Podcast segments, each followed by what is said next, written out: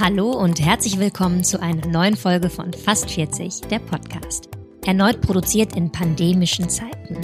Die Coronavirus-Krise hält an und dementsprechend wurde auch das Kontaktverbot nochmal verlängert. Vorerst bis Anfang Mai, sagt die Bundesregierung. Aber wissen wir, wie es danach weitergeht? Für Pedi und für mich heißt es jedenfalls, Zusammenkünfte mit Gästen in der Kölner Südstadt fallen weiterhin aus. Ich sitze also schon wieder alleine vor dem Mikrofon. Aber dafür hört ihr heute den versprochenen zweiten Teil von Fast 40 und in Quarantäne. Wieder mit zwei wunderbaren Menschen, die erzählen, wie sie mit der aktuellen Situation so klarkommen. Ich weiß nicht, wie es euch so geht nach rund einem Monat Shutdown. Mir geht diese dauerhafte soziale Isolation und das sehr eingeschränkte Leben inzwischen mehr an die Substanz, als ich es erwartet hätte. So ähnlich geht es auch Christine Krug. Sie ist 38 Jahre alt und lebt mit ihrem Mann und ihrem zweieinhalbjährigen Sohn in Berlin. Als Pressesprecherin erfährt sie in der Krise bislang beruflich kaum Einschränkungen. Wie es hingegen mit ihrem sonstigen Alltag so aussieht, hat sie uns am Telefon erzählt. Also unser Alltag hat sich in den letzten Wochen ähm, ein bisschen verändert. Ich bin zu Beginn der Quarantäne, ähm, zu Beginn des Kontaktverbots und des Shutdowns zu Hause geblieben im Homeoffice. Ähm, es war so, dass mein Mann, er arbeitet im ähm, Eventbereich als Eventarchitekt, zu dem Zeitpunkt da schon die Aufträge ähm, weniger wurden, beziehungsweise da schon alles runtergefahren wurde und wir dann im Grunde genommen zu dritt zu Hause waren, während er sich um Haushalt und das Kind gekümmert hat. Ich im Grunde genommen von zu Hause arbeiten konnte, ähm, was allerdings nicht besonders gut geklappt hat. Ähm, jeder weiß, mit einem Baby im Homeoffice, was die ganze Zeit nur liegt, geht das vielleicht mit einem zweieinhalbjährigen, der ähm, Action haben will, der spielen will, der raus will, ähm, ist es sehr, sehr schwierig, ähm, der auch einfach Lust hat, dann bei der Mama zu sein mhm. und dass die Mama sich mit ihm beschäftigt und die Mama das aber dann gerade nicht kann. Und es war ja auch die Zeit, als dann auch schon die Spielplätze und so ähm, geschlossen wurden und es da schon recht wenig Ausweichmöglichkeiten gab. Mhm, das heißt, es, es wurde dann einfach irgendwann sehr schnell sehr anstrengend für euch und für es, dich? Es wurde sehr, sehr schnell sehr anstrengend. Also es ist auch so, dass man das mal so ein paar Tage ja auch genießen kann. Die Mehrzeit, die man auch ähm, für das Kind und so dann hat. Allerdings ist es so, dass wenn man wirklich noch Aufgaben zu erledigen hat. Und es ist einfach so, mein, äh, mein Berufsfeld ist vom Corona-Rückgang oder vom Corona-Stopp nicht betroffen. Das heißt, unser Business läuft eigentlich normal weiter. Das heißt, Aufgaben müssen erledigt werden. Das war in dem Sinne nicht drin. Und da zum 1. April, also es ging ja im März los, zum 1. April sollte ich dann auch ein neues Tätigkeitsfeld übernehmen und ab da habe ich dann gesagt, alles klar, das Büro ist sowieso leer.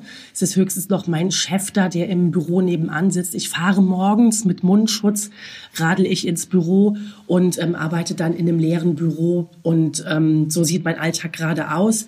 Mein Mann, ähm, wie gesagt, hält zu Hause die Stellung.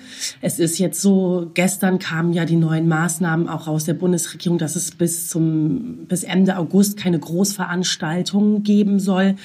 Das heißt, er wird sowieso im Sommer als Eventarchitekt nichts zu tun haben. Wir gehen davon aus, dass er im Sommer wieder anfängt, um die Planung für den Herbst vorzunehmen. Und so helfen wir uns einfach gerade aus, solange wir auch noch gar nicht wissen, wann Kitas und Tagesmütter wieder aufmachen. Das ist ja sowas, was dann äh, bei den Beschlüssen, die ähm, dort ähm, kommuniziert worden sind, so noch gar nicht stattgefunden hat. Du hast eben erzählt, ähm, du äh, fährst wieder ins Büro. Davor warst du im Homeoffice. Ähm, viele Familien mit äh, kleinen Kindern bleiben weiterhin im Homeoffice mit ihren kleinen Kindern, fühlt man sich da vielleicht auch so ein bisschen veräppelt und denkt sich so, wieso spielen, wieso spielt gerade diese Eröffnung der Kitas äh, so eine wahnsinnig kleine Rolle? Ähm, absolut. Also ich finde, ähm, ich habe da dann auch einige Kommentare dazu gelesen, die auch einen ähm, geschlechtergerechten oder feministischen Blickwinkel auf die Beschlüsse ähm, geworfen haben. Also ich meine, da kann man halt einfach sehen, nochmal, ähm, wer die Macht im Land hat, wer die Entscheidungsträger sind, wo die Prioritäten liegen. Das heißt, das Konzept von Care-Arbeit, von Fürsorge, wer kümmert sich um die Kinder eigentlich, wurde relativ schlecht mitgedacht oder beziehungsweise gar nicht mitgedacht. Es ging in erster Linie darum, ähm, wie kriegt man ähm, bestimmte Punkte in der Wirtschaft wieder ans Laufen. Dann ist man davon ausgegangen, also aha, die Männer ähm, des jeweiligen Haushalts werden dort dann eben tätig sein, während die Frauen dann zu Hause wieder die Stellung halten und die Care-Arbeit für die Kinder leisten können, sollen, wollen, müssen. Ähm, Das heißt, es wurde überhaupt nicht mitgedacht, dass ähm, letzten Endes dieser Punkt halt auch gewährleistet sein muss. Und wie relevant Care-Arbeit ist, haben wir ja alle in den letzten Absolut. Wochen gehört, gesehen und besprochen. Und dass das sich jetzt in den politischen Beschlüssen erstmal nicht niederschlägt, zeigt eigentlich mal wieder sehr gut, ähm, ja, wer die Entscheidungsträger sind und wie die Prioritäten liegen und dass das trotz allem alles, was gesagt wurde in den letzten Wochen, wie systemrelevant Care-Arbeit ist, war jetzt auf einmal wieder nicht erkennbar in den Beschlüssen. Äh, wenn man auch davon ausgeht, dass diese politischen Entscheidungen den Empfehlungen der Leopoldina mhm. gefolgt sind, ähm, kann man das auch da nochmal gut messen, dass letzten Endes von 26 Empfehlungsgebern ja. ganze 24 halt Dudes waren, ja, mhm. und ganze zwei Frauen ähm, dabei waren. Das heißt, ähm, es wurde viel über Care-Arbeit gesprochen in den letzten Wochen, wie systemrelevant das ist, wie ähm, wichtig es ist. Und ähm, jetzt in den Beschlüssen hat man aber gesehen, dass ähm, Kleinkindversorgung, also es ging auch dann bei der Kinderbetreuung, ähm, das vielleicht nur noch mal als Randnote, letzten Endes auch wieder nur um die Leistungs ähm, ja, äh, die, die, die Leistungsdefinition äh, der Trennträger. Sprich, die Abi-Klassen und Abschlussklassen der Grundschulen, also vierten Klassen, die sollen halt jetzt wieder gehen. Aber was ist mit den kleineren Kindern? Was ist mit den äh, jüngeren Schülern, wo es einfach darum geht zu lernen, mit anderen Kindern in Kontakt zu kommen und äh, weiter am Bildungsleben teilzuhaben? Das hat auch wieder eine untergeordnete Rolle gespielt. Ich verstehe, dass man das alles Schritt für Schritt machen muss. Ich halte auch die Maßnahmen das Leben zu schützen und die Gesundheit an oberste Stelle zu setzen, nach wie vor für richtig. Man hätte allerdings noch ein paar Schritte weiter denken können und müssen. Oder man hätte zumindest ähm, die Sachen mitdenken können, nicht wahr? Also mitdenken, so ist es. Also ähm, Genau, also was bedeutet es eigentlich, wenn jetzt wieder viele ähm, Wirtschaftsjobs äh, ausgeübt werden können? Wer kümmert sich in der Zeit um die Familie? Wir alle kennen die Antwort, wer das in den meisten Fällen ist. Und äh, wer hat dann wieder automatisch weniger Teilhabe an der Lohnarbeit? So. Jetzt ist es ja bei euch interessanterweise genau andersrum, nicht wahr? Ja, das, ihr habt ja das Gegenmodell. Mhm. Das heißt, dein Mann ähm, ist in der äh, schwierigen Situation, dass sein Berufsfeld gerade schlicht und ergreifend nicht stattfindet. Du fährst ins Büro. Ähm, sprecht ihr da auch ganz offen drüber in eurer Beziehung oder habt ihr das auch ausgeschnackt? Äh, Gab es da vielleicht auch ein bisschen Diskussion, wie man das zukünftig regelt oder war das völlig klar? Also ähm, es ist so, dass dadurch, dass uns jetzt die Entscheidung abgenommen wurde, ja, im Grunde genommen, wer da jetzt zu Hause bleiben ähm, äh, bleibt und sich um Haushalt, Care-Arbeit, Karlchen und so weiter kümmert, war das eigentlich ähm, kein Diskussionspunkt, wer das jetzt macht. Ähm, wir sprechen aber natürlich darüber, dass es ihm damit nicht so gut geht. Nicht darum, er, er liebt es, Zeit mit, dem, mit unserem Sohn zu verbringen und wir haben auch wirklich ein wundervolles Kind, mit dem man wirklich gut den Tag rumkriegt, aber einfach nicht, ähm, ähm, nicht arbeiten zu können, auch nicht zu wissen, ähm, wann geht es wieder zurück an die Arbeit, wie sieht meine Branche danach überhaupt überhaupt aus? Ist die Branche überhaupt handlungsfähig, wenn jetzt da einfach mehrere Monate Geld entzogen wurde? Das führt natürlich dazu, dass es ihm nicht so gut geht. Wir sind allerdings in dieser ähm, gleichberechtigten Rollenverteilung oder auch mit der gemessen an der Norm umgedrehten ähm, Rollenverteilung aber schon erfahren. Also wir haben das schon in der Elternzeit ähm, paritätisch aufgeteilt, beziehungsweise dadurch, dass ich ähm, ähm, äh, während der Schwangerschaft einen neuen Job begonnen hatte, war klar, dass ich auch nicht direkt ähm, eine super lange Elternzeit machen kann. Und er hat schon sehr früh sehr viel Elternzeit übernommen, ist da auch ein sehr progressiver Mann, dem äh, es jetzt nicht... Ähm, jetzt nicht das Gefühl hat, dass seine Männlichkeit beschnitten wird, mm. wenn er Care-Arbeit übernimmt. Da bin Vorbild. ich auch sehr, sehr, sehr, sehr dankbar für. Und das ist auch einer der Gründe, warum ich so verliebt in ihn bin, dass das nie ein Thema war, dass er da ähm, ähm, Gender-Issues dann irgendwie mhm. so hatte. Das ist ziemlich cool. Ähm, wir haben es so abgemacht, ähm, da er davon ausgeht, im Laufe des Sommers wieder an die Arbeit zu gehen, in Planung, in Planung für den Herbst und es durchaus sein kann, dass die Kinderbetreuung dann noch nicht ähm, geöffnet ist, dass wir es dann wieder paritätisch teilen ähm, und ähm, in dem Moment, wo er ins äh, Büro fährt, ich ins Homeoffice dann wechsle. Das wird dann nochmal eine starke Belastungsphase mit großen Anstrengungen, aber es ist machbar und wir sind darin auch ein gutes Team. Als das alles losging vor, vor einigen Wochen, hast du, hast du geahnt, wie sich das entwickeln wird und vor allem, wie, wie sich das anfühlen wird?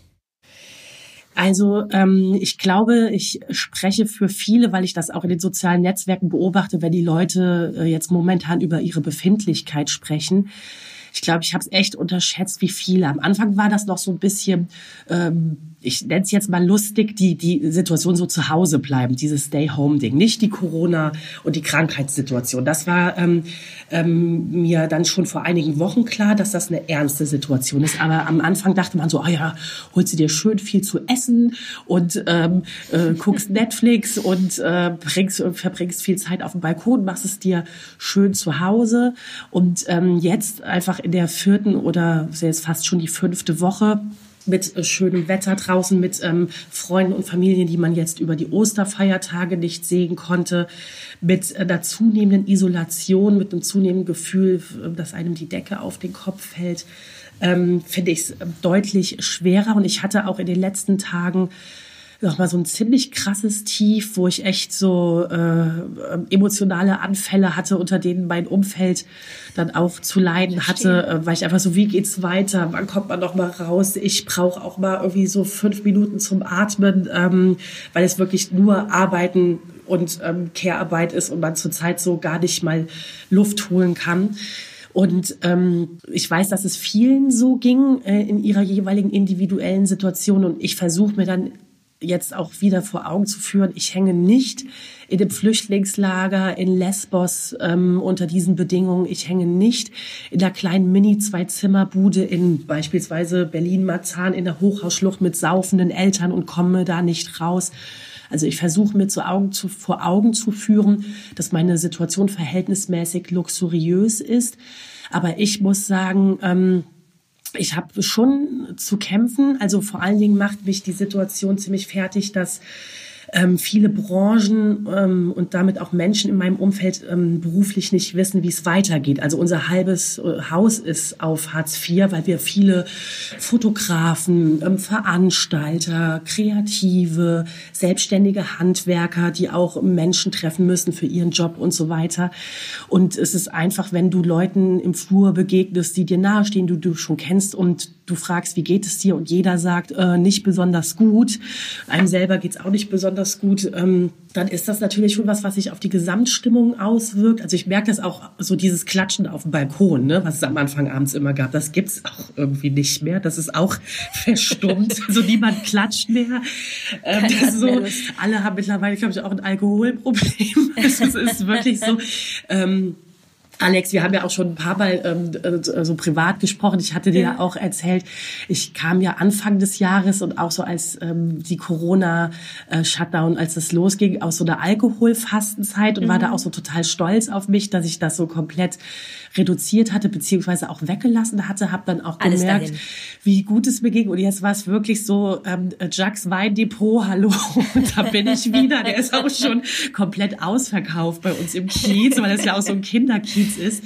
Und ich muss sagen, ich habe es wirklich geschafft, es so bei ein, zwei Gläsern täglich zu belassen. Aber es war dann wirklich so, ach, in, unter Müttern heißt es auch, wann sprechen wir uns, wann machen wir Videochat? Na klar, zur Wine O'Clock.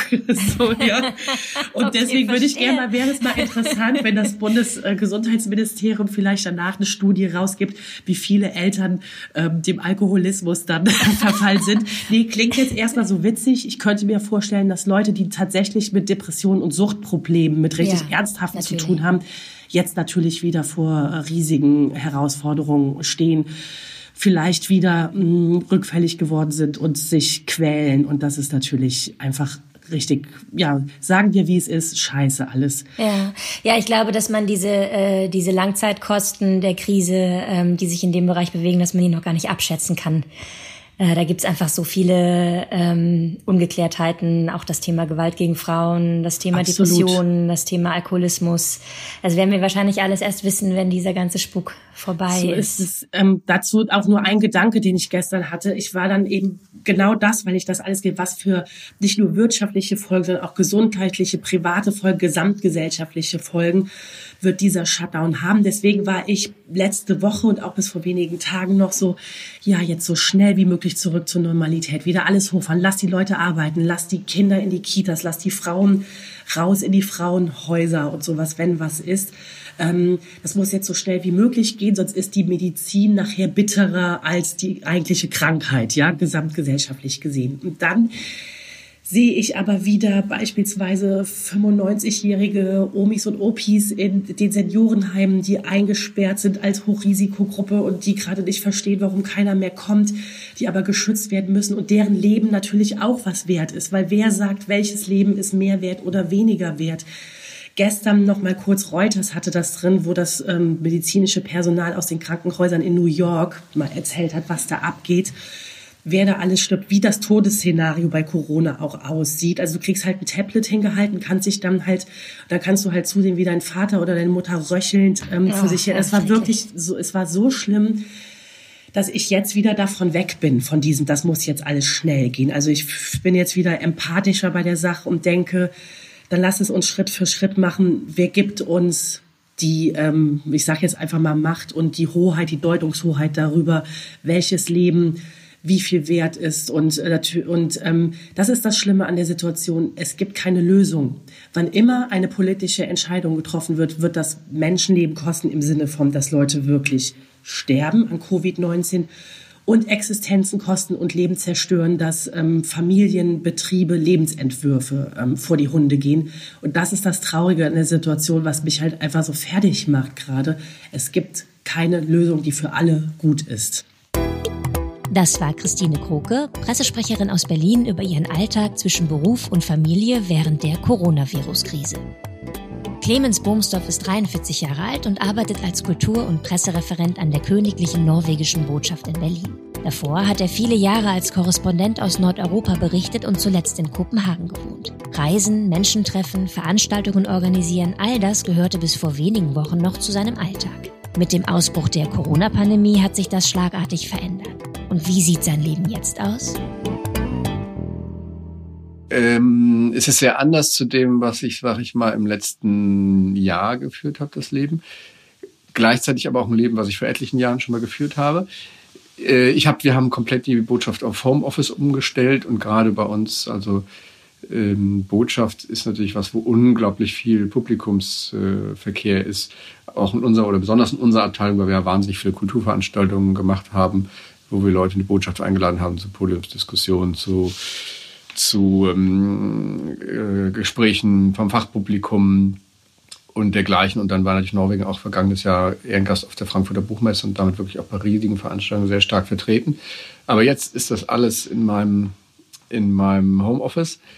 Und wir arbeiten aber gleichzeitig daran, möglichst noch Veranstaltungen in anderen Formaten zu machen. Und was ich damit meinte, dass es, dass es aber was ist, was ich trotzdem kenne. Ich habe eben als früher als Journalist ähm, viele Jahre lang freiberuflich gearbeitet und zum Teil da sogar von zu Hause aus. Das heißt, die, es war keine erzwungene Quarantäne, aber den Punkt, den ich in Stockholm, die zwei, ich glaube, es waren ungefähr zwei Jahre, ich dort freiberuflich gearbeitet habe, die waren sehr vergleichbar mit dem, was ich jetzt erlebe, in der Hinsicht, als dass ich den ganzen Tag über äh, zu Hause alleine gesessen habe am Schreibtisch und wenig Leute getroffen habe und ähm, so meinen Arbeits- und anderen Alltag organisiert habe. Trotz allem ist das, ist das natürlich was anderes hier. Aber ähm, ich glaube, weil ich das ein bisschen gewohnt bin von vor etlichen Jahren, fällt mir es hier vielleicht auch leichter. Da würde ich gerne gleich nochmal drauf zu sprechen kommen. Vorher nochmal kurz zu der Neuorganisation von den Kulturveranstaltungen. Viele gehen jetzt mit ihrem Programm einfach online oder produzieren virtuelle Angebote. Macht die norwegische Botschaft sowas auch? Ich habe den Eindruck, es gibt viele Angebote, wo man sagt, ach, wir machen einfach genau die gleiche Veranstaltung, die wir jetzt mit Publikum hatten, ins Netz und dann kann man dazuhören. Und wir machen jetzt vor allen Dingen gerade am Anfang eher kleinere Formate, die wir auch in der, in der Botschaft so gemacht haben, dass wir die Leute also explizit auswählen, also einen kleinen Kreis zusammen von, ich sag mal, 10, 15 Leuten zu einem Thema. Aktuell ist es, ist es, wie gehen die äh, beiden Länder Norwegen und Deutschland in der Kulturszene mit der aktuellen Lage um? Sprich, was gibt es für Förderungsmöglichkeiten? Wie haben sich Staat, Regionen, Städte organisiert? Und äh, stützen Künstler. Und was halten die davon, einfach mal so einen Erfahrungsaustausch zu machen. Da habe ich es ganz konkret so gemacht, dass ich Leute eingeladen habe, wo ich weiß oder hoffe, die könnten daran interessiert sein, die haben Interessantes zu sagen und die dann an einen virtuellen Tisch gebeten habe, dass also wirklich ganz klar war, wer komplett daran teilnimmt, man das nicht in großen Kreis, was auch manchmal sinnvoll ist, aber in großen Kreis schickt, wo man da gar nicht genauso weiß, trifft man da wirklich seine Zielgruppe, ähm, sind die Leute daran interessiert, sondern im Grunde genommen die, die, die man sonst in einem Konferenzraum für vielleicht eine halbtägige Veranstaltung versammelt hätte, jetzt für anderthalb Stunden online. Habt ihr denn auch darüber hinaus äh, Veranstaltungen mit äh, norwegischen Künstlern selbst organisiert? Wir hatten ganz zu Anfang, als, als äh, klar war, dass die Leipziger Buchmesse abgesagt wird, was ja sehr kurzfristig passiert ist, da war halt der Plan natürlich, dass, dass wir etliche norwegische Autoren auf die Buchmesse bringen. Und Leipzig ist ja immer das, wo man mit vor allem mit Publikum zusammenkommt, sprich bei Lesungen und dergleichen.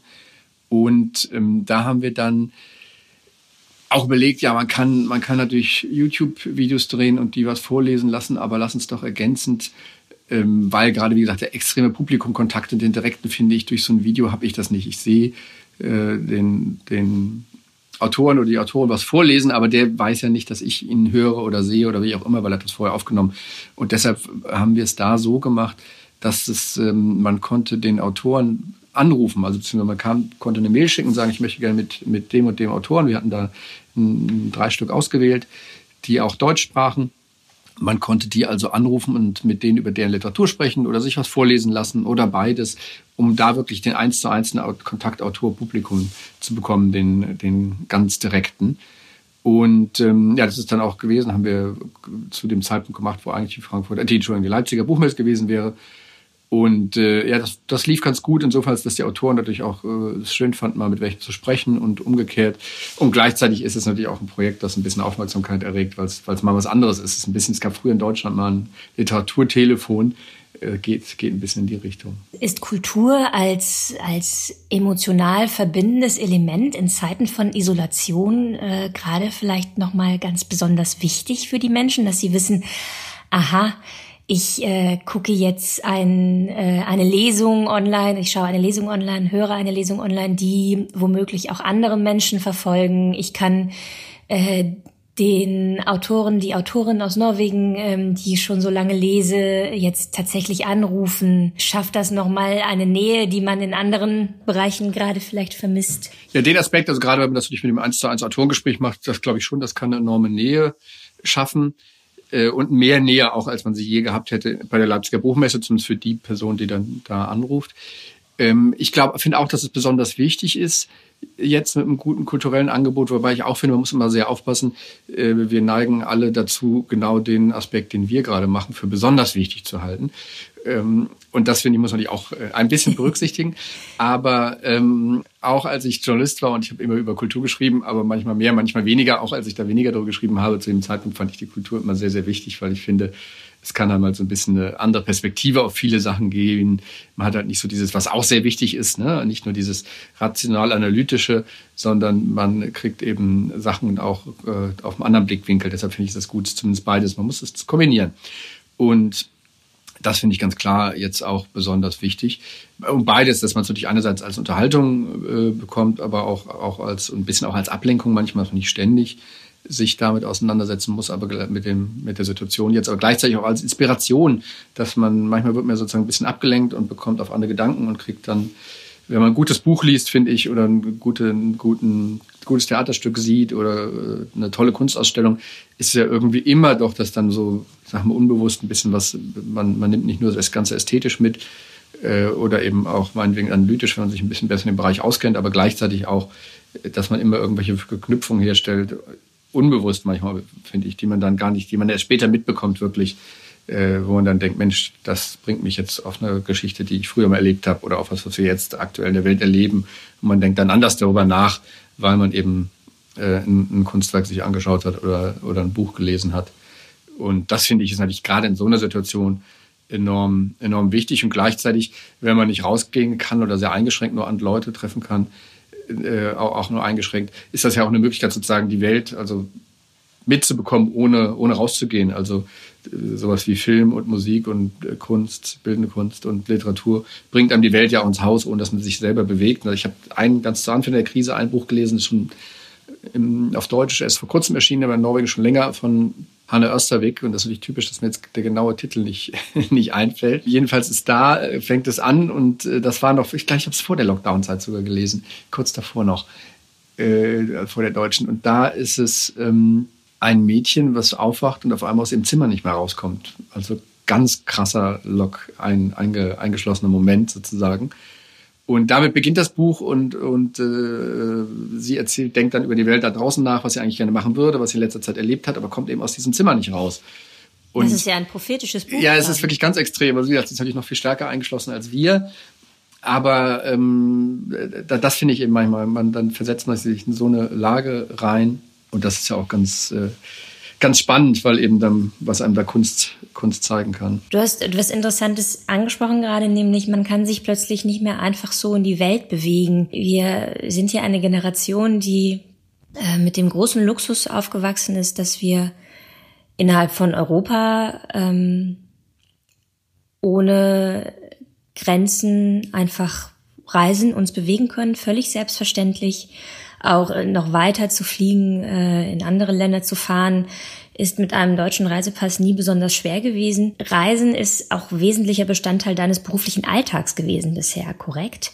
Ähm, wie erlebst du denn diese Veränderung? Plötzlich sind die Binnengrenzen geschlossen. Man kann nicht mehr einfach hinfahren, wo man möchte. Ja, das ist das finde ich ganz extrem. Ich hab, äh, bin während meiner während meiner Arbeit in den letzten äh, letzten 15 Jahren. Also wir unglaublich viel gereist, sehr stark in, in Nordeuropa, auch ein bisschen Deutschland und, und Italien dann für die, für die Kunst. Ähm, aber, aber halt sehr, sehr, sehr viel. Und das ist natürlich eine enorme Einschränkung äh, jetzt. Ich hätte zum Beispiel hätte eine große Konferenz in Oslo gehabt um Ostern rum, die nicht, die nicht stattfand gleichzeitig finde ich, man erlebt auch jetzt mal, dass man einiges, glaube ich, auch eben durch Telefonkonferenzen online und so machen kann, aber es kann nie eben die direkten Kontakte ersetzen. Also ich glaube schon, dass man denke, in Zukunft wird man sicherlich ein bisschen runter, runterfahren. Aber, aber gleichzeitig, was ich nicht finde, ist auch die Sache, das eine Sache ist, ob ich eine freiwillige Entscheidung mache oder ob ich gezwungen bin, ähm, mich nicht fortzubewegen. Und gerade die Sache mit den Grenzen finde ich ein bisschen problematisch, auch insofern, als dass ist es ja, das ist, ist ja nicht so, dass wenn die Grenzen dicht sind, dann, dann passiert nichts, sondern äh, erstmal kann man nicht komplett, hätte jetzt Deutschland komplett gesagt, es darf niemand einreisen, als, als ich sag mal, von Anfang Januar, äh, als China, ne, in China das Virus ausgebrochen ist. Ähm, wäre ja völlig illusorisch gewesen, weil dann wären viele Deutsche nie mehr nach Hause gekommen und es hätte überhaupt keinen Austausch stattfinden können zwischen Ländern, den, Ländern, die man auch braucht. Also die Verhältnismäßigkeit wäre absolut nicht da gewesen. Und das andere ist natürlich, es ist, es ist ja das, was jetzt ist, das ist eine globale Sache. Äh, und da finde ich immer, wenn man damit so Grenzschließungen darauf antwortet, äh, problematisch muss man die irgendwie manche Sachen sicherlich, denke ich, kontrollieren, gerade wenn man sagt, da sind, da sind äh, irgendwo aus, aus sogenannten, also aus Gegenden, wo ganz viel los ist, wie ich sage mal beim Skifahren in Österreich, dann kommen die Leute auf einmal nach Hause nach Deutschland, dass man da dann sagt, okay, wenn die alle kommen und wir wissen, wir hätten es die hätten es damals gewusst, wir kontrollieren den Flieger oder wie auch immer die Leute von da kommen viel strikter, das ist ja was ganz anderes als wenn man sagt, man stellt die Grenzen per se ein. Ich glaube, gerade jetzt in den Zeiten ist es ungemein wichtig, gerade eben weil die Grenzen ge geschlossen sind, mehr oder weniger, dass wir über Grenzen hinweg auch Kontakt halten, weil das macht ja, das macht ja die Welt aus, das macht allem Europa aus, dass man, dass man vernetzt ist und miteinander spricht und arbeitet. Und darum glaube ich, ist es jetzt enorm wichtig, dass ähm, das jetzt nicht einschläft, äh, nur weil man nicht reisen kann, sondern man noch viel mehr sich engagiert, um grenzüberschreitend zu arbeiten, eben gerade weil man nicht reisen kann. Du bist ja, wenn ich das erzählen darf, jemand, der äh, in Berlin ähm, alleine lebt. Genau.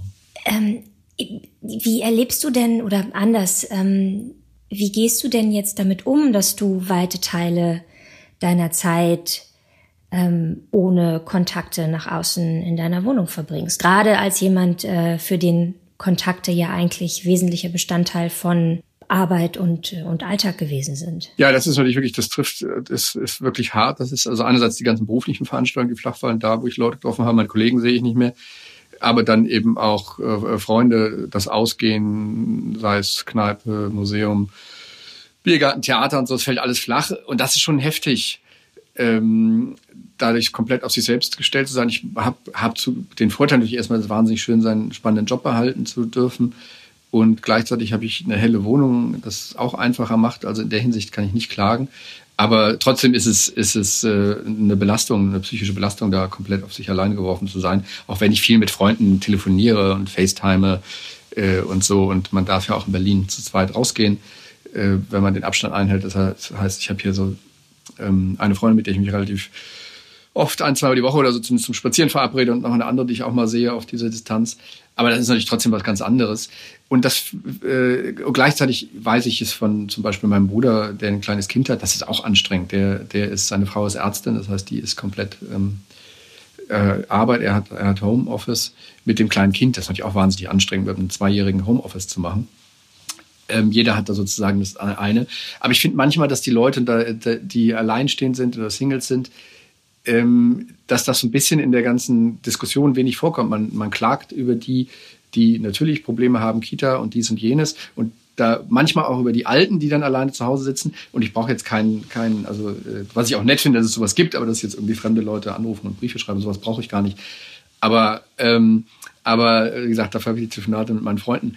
Aber trotzdem äh, die Situation, dass man eben niemanden treffen darf und das wird ja noch Monate mehr oder weniger so weitergehen, äh, das finde ich, das wird überhaupt nicht, das kommt so ein bisschen gar nicht vor, äh, dass, was das für Folgen auch hat für Leute, die, ich sag mal, zwischen 30 und 50 sind. Ähm, die anderen können, haben ihre Familie, mit der sie zu, zusammen wohnen, was natürlich manchmal je nach Wohnsituation so auch sehr anstrengend sein kann. Oder wenn man in einer Partnerschaft ist, die eigentlich eh nicht mehr richtig funktioniert oder nie richtig funktioniert hat, das ist sicherlich, äh, da, da bin ich es lieber so, wie ich es jetzt habe. Aber trotz allem, das kommt, finde ich, auch sehr wenig in der öffentlichen Diskussion ähm, vor, was das für eine Belastung ist, weil das ja auch viele, und ich glaube, das sind viele Leute viel härter getroffen als ich, ähm, stell dir vor, du hast den Job verloren und bist alleinlebend und darfst dann nicht mehr raus und so weiter. Äh, das sind Sachen, die finde ich, die ansatzweise diskutiert werden, aber finde ich viel zu wenig. Und da kann ich mir vorstellen, dass es halt auch enorme Konsequenzen haben kann. Also wie gesagt, gerade für, wenn die Kombination ist, Job verloren, man ist alleine, also ich äh, hoffe nicht, dass es so ist, aber, aber wer weiß, wie die, wie die Selbsttötungsrate hochgeht in, in den nächsten Monaten oder so oder solche Geschichten einfach, dass Leute viel stärker im Alkohol verfallen, depressiv werden. Und das finde ich muss alles mit berücksichtigt werden äh, bei der ganzen Diskussion, weil das leider oder es ist einfach immer so, ich mache Einschränkungen und die Einschränkungen haben auch Folgen. Natürlich kann man sagen, aus, äh, ich glaube, ich habe es gestern wieder in der im Spiegel gelesen, das mit der Lockerung, das dürfe gar nicht sein, das sei viel zu schlimm, das sei viel zu, das geht nicht. Dann geht die Ansteckungsrate wieder hoch. Schön gut, aber wenn natürlich dann in der Folge, nehmen wir an die Ansteckungsrate, man, man macht die Lockerung noch äh, vier Wochen lang knallhart, aber wenn das dann sonst was für andere äh, Auswirkungen hat, könnte auch sein, dass die viel schlimmer sind. Und sowas, finde ich, muss eben berücksichtigt werden. Und das ist ja auch letztlich die Aufgabe der Politik und auch die Sache der Politik, dass man eben sagt, man man äh, muss eine Art Güterabwägung treffen. Ne? Man hat die, die Virologen, man hat die Soziologen, die das sagen, die Psychologen, die Ökonomen und so weiter und sich an einen, einen Tisch setzen. Aber ich finde, das muss auch ein bisschen mehr kommuniziert werden. Bislang sind die Kontakt, ist das Kontaktverbot ja bis äh, Anfang Mai angesetzt. Du glaubst, dass es sich danach wieder verlängert? Ich gehe davon aus, dass es noch verlängert wird, ja, zumindest mit im großen ganzen Jahr. Ähm, also je nachdem, was man jetzt darunter fasst, ne, dieses kann natürlich sein, dass man sagt, man darf da zwei Leute treffen oder so. Aber ich glaube im Großen und Ganzen, dass das sich noch verlängert und ähm, sicherlich schrittweise Lockerungen kommen. Und wenn man Glück hat, läuft das ganz gut mit den Lockerungen, dass dann eben doch irgendwie Museen und Theater zum Beispiel bald wieder geht. Und dann, ähm, also mit natürlich starken Auflagen. Aber ich kann mir vorstellen, befürchte leider auch, dass sich das noch locker ins nächste Jahr reinziehen wird. Also wer weiß, was im Winter dann ist, wenn es dann wenn man nicht jetzt, wenn man Glück hat, findet man eine Medizin vielleicht, wo man sagt, hey, man kann das tüchtig dämpfen. Aber ähm, Impfstoff wird ja sicherlich noch dauern. Und darum glaube ich, dass, dass das äh, noch lang über den Sommer hinaus, Teile zumindest der Einschränkung, noch lang darüber hinaus äh, geschehen würde. Und das sind sicher, ähm, also mir ist es, ich, ich finde es wichtig, dass viele Läden wieder öffnen können.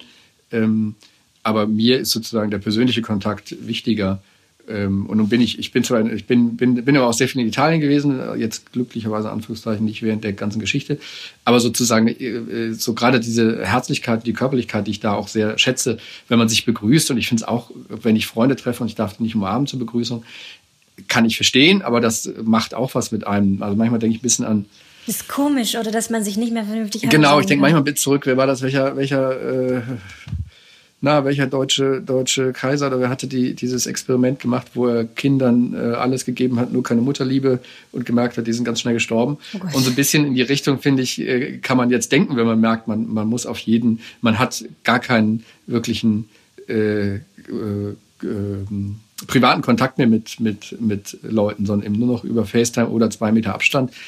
Äh, ich glaube, das macht auf Dauer auch, äh, ist auf Dauer nicht gut. Du hast schon zu Eingang erwähnt, du hast lange als Korrespondent gearbeitet und du hast damals unter anderem ähm, auch äh, über die ähm, Finanzkrise in Island berichtet, richtig? Genau, das Wo war ja auch Menschen ihre äh, ganzen Existenzen verloren haben. Ähm, wenn man da jetzt nochmal so zurückblickt, ähm, gibt es irgendwas, was du damals gelernt hast, was man heute tatsächlich äh, nochmal anwenden könnte? Ja, das war ja genau Finanzkrise 2008, 2009. Äh, und da war Island ja wirklich das Land, was äh, besonders hart und, und äh, als eines der ersten getroffen wurde im Oktober 2008, wo da wirklich die Banken alle mehr oder weniger kollabierten. Ja, was ich da interessant fand, vor allen Dingen ist, wie natürlich eine wie die Gesellschaft damit, damit umgegangen ist, also jetzt, äh, wo Demonstrationen und wir versucht haben, das dann aufzuklären am Schluss und so weiter.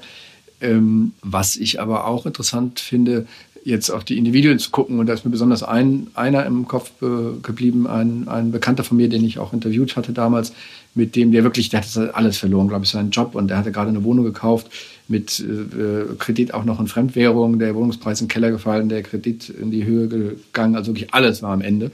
Und dann saß ich mit ihm in der Kneipe beim äh, sündhaft und Bier zusammen und ähm, was, äh, und er sagte dann zu mir, weißt du was, Clemens, ist doch nur Geld. Und das finde ich letztlich die richtige Einstellung. Also ich meine, es ist Geld und Geld ist unglaublich wichtig zum Leben. Man möchte sich ja etwas leisten können und auch zum Überleben. Aber er meinte damit natürlich, überleben werden wir schon. Und auch wenn jetzt nicht mehr der Reichtum da ist oder der, der Wohlstand da ist, äh, den ich noch vor einem halben Jahr oder vor drei Monaten hatte, äh, das Land steht noch, es ist keine, kein Krieg, es ist keine riesige Naturkatastrophe, äh, die Familie ist noch äh, gesund und wir haben genug zu essen. Ähm, und jetzt müssen wir zusammenstehen und äh, dann wird das schon irgendwie wieder werden. Und Island hat es ja letztlich auch recht gut geschafft, muss man dazu sagen. Jetzt fürchten Menschen aktuell ja schon um ihr Leben, nicht wahr? Also weil es diesmal ja nicht nur um Geld, sondern wirklich um Gesundheit geht. Ist das dann vielleicht nochmal was anderes? Das ist auf jeden Fall natürlich nochmal was anderes, dass Leute um ihr Leben fürchten äh, in dem Fall. Aber das war jetzt sozusagen den, die Parallele, die ich bei Ihnen gezogen habe, war zu der wirtschaftlichen Situation, die jetzt mit, äh, mit dazu kommt. Ähm, nee, das ist natürlich auf jeden Fall eine andere Sache, aber ich glaube da, und das finde ich manchmal auch problematisch, das ist, es ist schrecklich, auch wenn die Zahlen sieht. Nur ich finde, glaube ich, man muss da auch ein bisschen sich angucken, wie ist das mit den ganzen Sterberaten? Äh, waren das Leute, die, die vorher schon krank waren und, und beim vielleicht leider doch in den nächsten drei Wochen auch an anderen Sachen gestorben wären. Und es trifft natürlich auch, also es ist für jeder Todesfall, ist immer schrecklich, ähm, und es trifft auch Jüngere. Und aber ich glaube, bei manchen Sachen wird, werden so ein bisschen die Relationen ähm, außer Acht gelassen oder was, wie sind die Hintergründe und so, ohne das kleinreden zu wollen. Weil wie gesagt, jeder, jeder Todesfall ist schrecklich. Ähm, nur, nur wenn dann dazu noch, weil, weil eine Panik kreiert wird, weil man eben sieht auf einmal x tausend äh, Corona-Tote und letztlich sind das wirklich, ist eben die Frage, inwieweit sind die mit Corona, an Corona gestorben oder ne, solche Sachen, dass man so ein bisschen zumindest die, die Panik, ich glaube, es ist wichtig, dass die Gefahr nicht noch größer gemacht wird, als sie ist und gleichzeitig natürlich aber versucht wird, es möglichst klein zu halten, eben solche Sachen wie Abstandregelungen und äh, Hygiene und ein Bewusstsein dafür zu haben und auch darüber zu sprechen, dass man eben sagt, äh, diskutiert, sowohl im Freundeskreis als auch in der Öffentlichkeit, wie sind die Einschränkungen, sind die noch äh, zeitgemäß oder sind die noch angemessen und wie ist das Risiko und ohne direkt dann die Leute immer abzustempeln, äh, sowohl die, die jetzt sagen, wir müssen hart bleiben, als auch die sagen, ach, ist doch alles äh, Kokolores. Mhm. Jetzt ähm, arbeitest du für die norwegische Botschaft und ähm, Norwegen ist äh, eines der Länder, das in letzter Zeit immer auf einer Positivliste aufgetaucht ist. Es ging nämlich darum, dass Länder, die von äh, Frauen regiert werden, ein Stück weit besser durch diese Krise kommen als Länder, die von Männern regiert werden. Und äh, die Premierministerin Erna Solberg ähm, wurde da unter anderem als positives Beispiel genannt. Warum? Also ein, ein Aspekt, äh, jetzt ist ja glücklicherweise ist es ja ohnehin so, dass mehr und mehr Länder von Frauen äh, regiert werden. Das war ja vor etlichen, etlichen Jahren noch, äh, noch eine totale Ausnahme, wenn man sich jetzt anguckt. Also gerade hier Skandinavien, zum Beispiel Island, Norwegen, Finnland, dann haben wir Deutschland und so weiter. Gibt es ja einiges. Ähm, was, was ich in Norwegen, also ein, eine Sache, die ich äh, sehr gut fand, was die Premierministerin gemacht hat und das auch, auch in Deutschland äh, ein bisschen Beachtung gefunden hat, ist, sie hat sich explizit selber an die Kinder gewandt, weil natürlich äh, jeder ist von dieser Sache betroffen, von der, von der Einschränkung. Und ähm, gewählt ist die Ministerpräsidentin natürlich von den Volljährigen, die, die Wahlrecht haben, aber trotzdem ist es in dem Land äh, gibt es viele Kinder und die müssen sich auch ganz stark einschränken. Und dann hat sie eine Pressekonferenz nur für Kinder gemacht, zwei Stück sogar, die eine jetzt gerade am Mittwoch nochmal wo dann Kinder einfach fragen, die auch ein bisschen andere Gedanken haben und fragen konnten, hm, was ist denn da los, wie lang bleibt das? Und wie gehst du selber damit um? Äh, und dergleichen. Und das kam sehr gut an, äh, weil es gibt ja auch, gibt ja auch, also ich meine, es gibt ja auch sozusagen jugendliche Presse als solche, äh, aber eben auch dadurch, dass man dann denen die Möglichkeit gibt, die ja auch gewisse Besorgnis haben und dadurch die Kinder wirklich ernst genommen werden und nicht die Kinder, dass nur die Eltern das nur denen erklären müssen, sondern sich die Ministerpräsidentin hinsetzt, hinstellt und bis auch solche Fragen beantwortet, wie, was ist denn, wenn du selber krank wirst, was ist denn dann? Und dann sie dann sagen kann, ja, das wäre dich sehr schade, wenn ich erstmal so krank bin, dass ich nicht mehr arbeiten würde können, dann haben wir ja hier die Stellvertreterin und die wird dann übernehmen. Also solche einfach simplen Fragen, ähm, wo ich glaube, es einfach schön ist, wenn die Premierministerin sich Zeit nimmt, die für Kinder zu beantworten. Das war Clemens Bohmsdorf, Kulturreferent an der norwegischen Botschaft. So, liebe Hörerinnen und liebe Hörer, das war ja also der zweite Teil unseres Corona-Sonderprogramms, erneut mit einem etwas ungewöhnlichen Setup. Beim nächsten Mal soll es zur Abwechslung mal wieder um etwas anderes als das Virus und seine Folgen gehen. Bis dahin halten wir euch auf Instagram, Twitter und Facebook auf dem Laufenden. Und wenn euch fast 40 der Podcast gefällt, abonniert uns. Bis bald und bleibt gesund.